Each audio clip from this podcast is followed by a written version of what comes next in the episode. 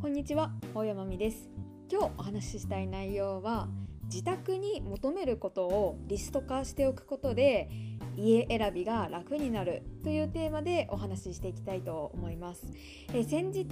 チキリンさんという方の書かれたえある本を読みました。その本のタイトルは徹底的に考えてリノベをしたらみんなに伝えたくなった50のことというタイトルなんですね。でこちらの本は、え、チキリンさんが自宅のリノベーションを、えー、としてそのリノベーションをするにあたって調べたことだ分かったことについて50項目に及んで、えー、たくさんの内容が載っていいる本になってるんですね。でその中で私がこう目から鱗だったのがあのチキリンさんの考えるこう家に戻めることっていうのがこう一般的な住宅に整備されてる内容とちょっと違ったっていうことなんですね。で例えば一つ例を挙げるとするとチキリンさんは、え玄関は広めがいいと。玄関に大きな収納が欲しくてそこに家の中で使わないものを全て収納したい。結構合理的ですよね。それからえ洗面所には洗面置きを置けるように平らな机が欲しい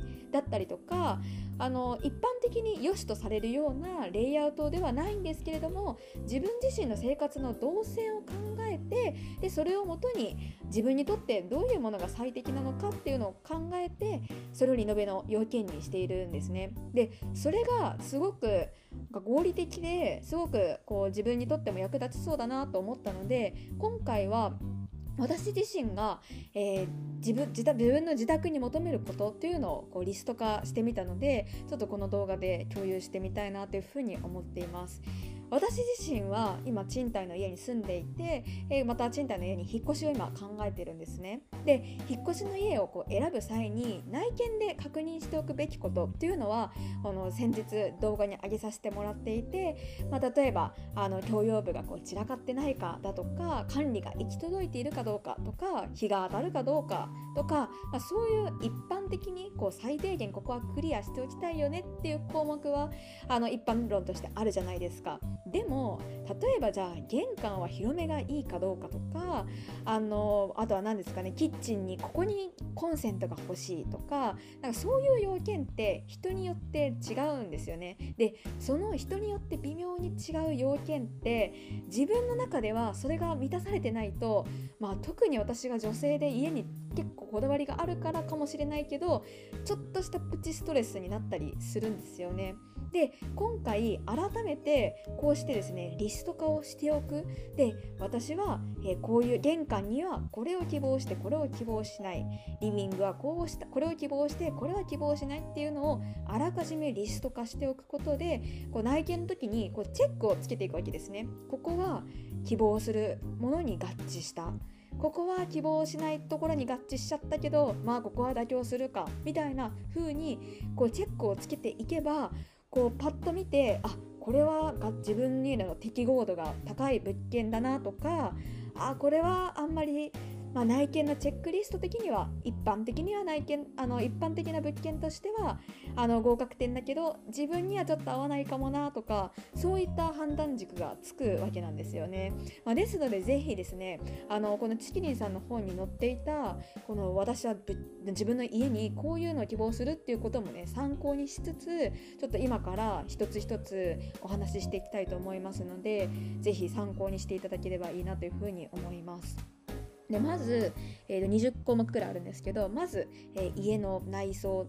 の種別なんですけど、えー、書斎が欲しいっていうことですね。オフィススペースがあるっていうのは私は希望することです。あのリモートワークが今はメインで自宅でこうパソコンを触ることが多いんですね。で一日中家にいるってなると結構オンオフの切り替えがつきにくいじゃないですか。なので私はそのオフィスのスペースと自分が生活をするスペースっていうのは、えー、分けたいなっていうことでまず1つ目は書きました。これはチキニさんの方にも書いてあったと思います、まあ、でこれもですね一般的な人だとまああのライフスタイルって全然人によって違いますよね。もう家は寝て帰るだけだっていう人もいれば家にねあの私と同じように一日中いるっていう人もいると思うのでこういうのはね是非あの押さえておきたいなと思います。であと次玄関は広い。広めがいいなっていうのはこれはチキリンさんの本読んでそうだなと思ったので書きました。でなんかチキリンさんは、えー、玄関を打ち合わせスペースとしてこう使ったりもするみたいなんですね。確かに玄関って入ってすぐのところだから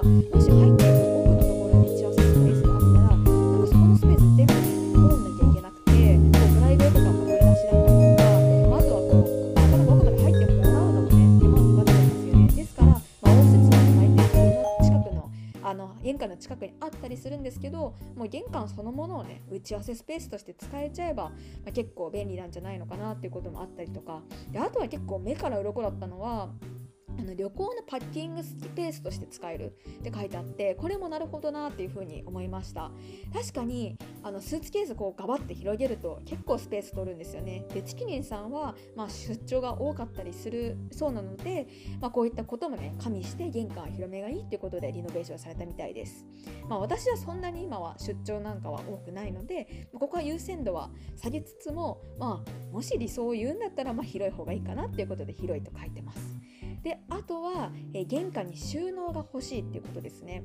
えこれも、あのチキニさんの方に書いてあってああすごいなと思ったんですけど家の中で一切使わないもので部屋の中に持ち込む必要ないですよねって書いてあってああそうだなって思ったんですねで例えばスーツケースだったりあとはあの冬物のコートなんかもそうですよねまあ、なんなら洋服類もねこの後出てくるんですけど大抵寝室に置いてあるけど寝室に持ち込む必要って実はないんですよね、まあ、なのでそのなんか物家の中に置くものっていうのが生活の中でどういう動線で使われるのかっていうのをちゃんと考えてあげると実は適切な置き場所って一般的には寝室なんだけど実は玄関にあった方が便利だよねみたいなのが見えてくるわけなんですよね。続いて4つ目は洗面所で洗面所にはですねこれもチキリンさんなんですけどタオルとか下着パジャマルームウェアを収納したいっていう風に書いてあってあこれは真似したいなっていう風に、えー、思いました、えー、確かにねこのパジャマとかルームウェアってこう持ってくあの脱ぎ着するのって結局お風呂入る時ですよねなんで寝室に置いてあっても結局それをこう持ってってでそこでこうあの置いて一旦今だったら私洗濯機の上とかに置いてるんですけどそうやってこうあのお風呂に入ったりするんでそうじゃなくてもうそこの洗面所に収納スペースがあったらとっても便利ですよね。で一方で洗面室で収納でやりたくないって書いたのは届かない場所に収納があるってのは希望しないなって思いました。私は背がそんなに高くないので今の物件ね結構高い位置に収納があるんですよね。で実は私が前住んだ物件もあの私の手の届かないところに収納があったんですね、まあ、どんだけ背が小さいんだっていう話なんですけどでも結構女性の身長だったら厳しいくらいの身長ところに収納があることって結構多いんですよ。でこれおそらく大家さんとかその工事業者の方があの設置する時におそらく男性の方が多いじゃないですか。なのであんまりその辺ね考えてないんじゃないのかなっていうふうに思いました。で実際こう届かないところに収納があるってなかなかストレスになるのでここは内見の時にしっかり押さえておきたいなっていうふうに思っています。5つ目は洗面室に化粧や手洗いができるスペースがあるっていうことです。よくねあのルミネとか丸いに行くと広いこうパウダールームみたいなのあるじゃないですか。私あそこが大好きであそこでこうお化粧直しとかされてる方もたくさんいらっしゃいますよね。でま、自宅だと大抵ついてるのってこう独立洗面台って言ってもこう狭いこうちっちゃいこう縦長のねものしかついてないですよね。であれだと実際こう何かこう置きながら化粧をしたりするのもなかなか大変だしであとはチキリさん書いてあったのは下着をこう手洗いしたいっていう時にそれを置く場所ってなかったりするんですよね。意外と手洗いするものって、まあ、特に女性は発生したりするんですよね。私は今こうお風呂場でやってしまってるんですけども、まあ、これももし洗面室でできるんだったらとっても便利だなと思って書きました。最近新築の物件だと洗面所のが結構奥に広くてそこにテーブルがある物件もいくつか見たので実はそういう物件も増えてきてるのかなっていうふうに思います。であと6つ目は、えーと、その洗面室の隣の浴室なんですけれども、えー、これも釣り引き戸っていうことを希望として書きました。でこれはどういうことかというとレールレール式のこう浴室だと、まあ、そこにねあのカビだったりとかゴミが溜まっちゃったりとかして結構メンテナンスがめんどくさいっていうことで、まあ、これもなかなか内見の時に見るってなるとあんまり発想がないと思うんですけれども、まあ、実はあの生活に支障の出てくるとこなので見ておきたいなっていうふうに思いました。7番目はリビングなんですけれどもこれも生活様式で一応書いてあるのがあのテレビ台のことですね。あのテレビ台ってテレビに、あのテレビを見る方にとっては必須なのかなっていうふうに思うんですけれども私はこうテレビを日常的には見ないんですね。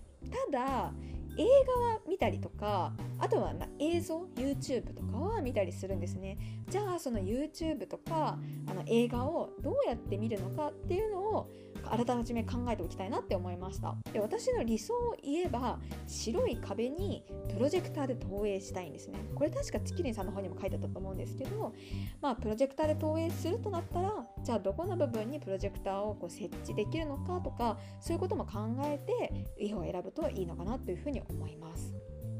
次8番目は、えー、部屋全体のことで、え、浴室暖房や、え、乾燥があるっていういいなっていうことですね。で何がこうやりたくないかっていうと家の中でこう温度差がある。例えば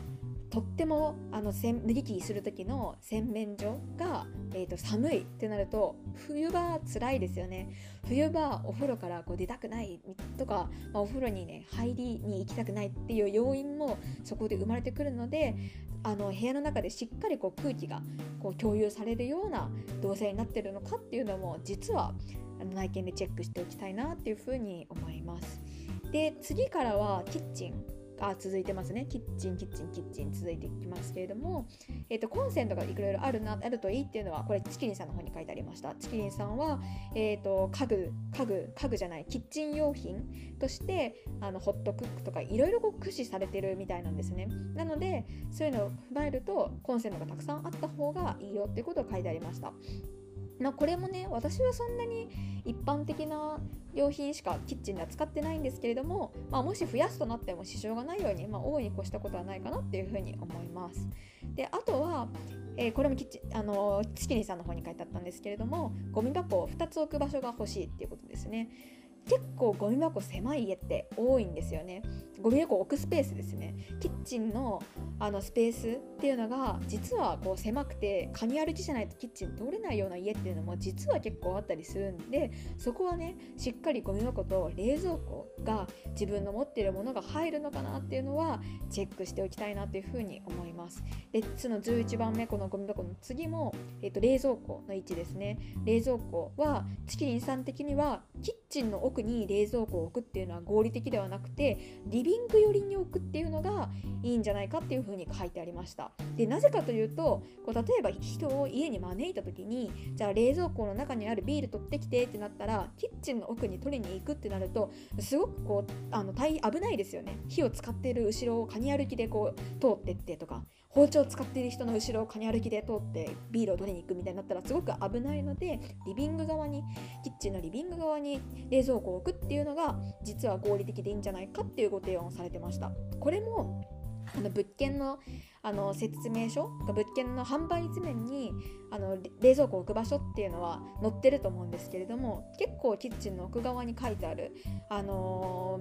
ー、図面も多いんですよね。私の実家も冷蔵庫はあのシンクシンクじゃないかコンロの真裏にありますけれどもそういう家は結構多いのであの実はチェックしておきたいなというふうに思います。であとはまあ食洗機もあればまあいいなと思うんですけどここはあんまり優先度は高くないですかね。であとは天井も結構古い家だとかなり低めの物件もあったりするのでそこもチェックしておきたいかなっていうふうに思います。はい。であとは環境部分ですね。周りの家の周りに何を求めるのか。でここから先の内容についてはスーモとかホームズとかで物件検索をする時にもチェック印をつけるところがあるのでまあ、そういうところであの絞り込むことはできるかなと思っています。まあ、私の希望をざざっと読むと、まあ、スーパーは近くがいいな、公園も近くがいいな、そして日当たりは近あ日当たりはいい方がいい。で、平日よ昼もちょっと静かすぎない方がいいけど、工事とかで音がうるさいのは嫌だなとか、あとは地盤の硬い地域がいいなとか、あとは平坦な、地形が平坦なところがいいなとか、